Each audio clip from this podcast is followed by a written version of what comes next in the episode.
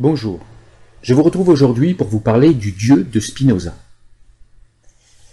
Le Dieu de Spinoza est souvent un concept qui est mal compris parce que nous sommes tous issus de cultures qui sont infusées par des religions monothéistes qui ont l'habitude de voir Dieu comme transcendant, c'est-à-dire extérieur à la création, et Dieu aurait créé la création, qui est donc extérieure à lui, et euh, les monothéismes ont aussi un Dieu qui paraît anthropomorphique, parce que c'est un Dieu qui se met en colère, qui punit, qui se fâche, qui a des besoins, qui a une vision, des aspirations. Voilà. Et Spinoza en même temps qu'il est extrêmement critique de cette manière de voir Dieu qui est pour lui une manière très anthropomorphique et très humaine de voir Dieu, lui voit Dieu d'une manière complètement différente. Alors je vais tenter dans cet audio de t'expliquer comment Spinoza voit Dieu. Donc pour Spinoza, ce qu'on peut dire déjà, c'est que pour lui, Dieu est une substance. Dieu est une substance infinie dans l'espace et dans le temps. C'est un ensemble de choses. Alors Dieu est l'ensemble des choses qui ont existé, qui existent dans le présent et qui existeront dans le futur, mais encore, Dieu est aussi toutes les potentialités d'existence possibles. Petite parenthèse, ça nous fait penser un petit peu à la physique quantique, pour ceux qui s'intéressent à ce sujet-là. Parenthèse refermée. Donc le Dieu de Spinoza ne peut être qu'un Dieu immanent, c'est un Dieu qui est infini, et comme il est infini, il contient tout ce que l'univers offre. Donc il contient forcément tout en lui, toutes les choses de l'univers dont notre monde fini est une partie.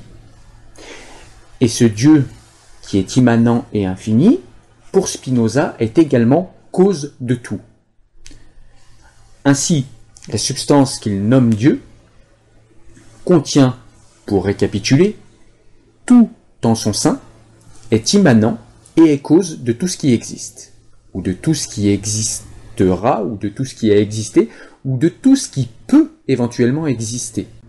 Tout ce qui existe est donc un mode de la substance infinie.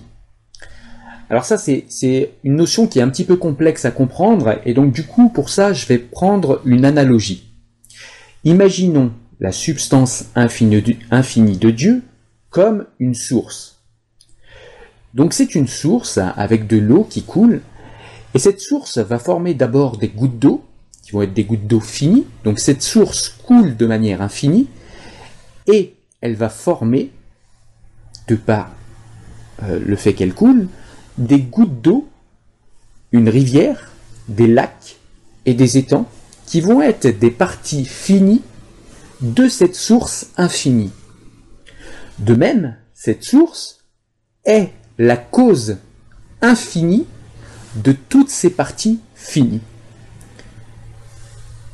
La source de la rivière, des gouttes d'eau, des lacs et des étangs est donc immanente aux gouttes, aux lacs, aux rivières et aux étangs. Elle est donc, je le répète, la source est la cause infinie de parties finies particulières. Le mot Dieu, pour Spinoza, comporte un avantage, c'est pour ça qu'il l'emploie dans son œuvre, c'est qu'il utilise et qu'il désigne ce mot une substance infinie et intemporelle dans notre esprit, assez naturellement. Et la nature, qui est un mot que Spinoza utilise aussi, a elle aussi un avantage, la préhension de la nature a un avantage, c'est que ça désigne l'immanence, c'est-à-dire que la nature est en tout et partout. C'est quelque chose qui, au niveau intuitif, est assez parlant pour nous. La substance que Spinoza appelle donc Dieu peut également être nommée la nature. D'où la citation de Spinoza en latin Deus sive natura. Dieu, c'est-à-dire la nature. On pourrait donc remplacer Dieu par la nature, mais on pourrait également remplacer Dieu par puissance ou par énergie cosmique fondamentale, à condition de ne pas comprendre cette énergie fondamentale comme limitée dans l'espace et dans le temps, mais de la voir plutôt comme indéterminée, infinie et éternelle. On pourrait aussi l'appeler plus simplement la vie. Si Dieu est immanent, donc si Dieu, la nature, la vie, selon ce qui vous parle le plus, si ce Dieu est immanent, alors il est dans toutes choses, y compris dans les objets finis, non animés.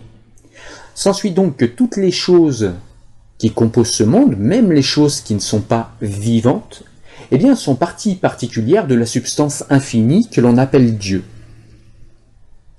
Donc, pour Spinoza, quand on veut étudier Dieu, eh bien, on va pouvoir aller l'étudier absolument dans tout ce qui compose notre monde, puisque Dieu est absolument partout. Donc on va trouver des traces de Dieu dans tout ce qui existe, y compris dans nos pensées d'êtres humains, puisque pour Spinoza, nos pensées ne sont qu'un mode particulier de la substance infinie qu'il appelle Dieu. Voilà. J'espère que tu as pu, euh, à l'aune de, euh, de cet audio, comprendre comment Dieu est envisagé par Spinoza. J'espère que j'ai pu t'aider dans cette compréhension. En tout cas, moi, je suis parti du livre de l'éthique, le grand œuvre de Spinoza, pour essayer de t'expliquer cela. Je te remercie de ton attention, de ton écoute et je te dis à très bientôt sur la chaîne. Salut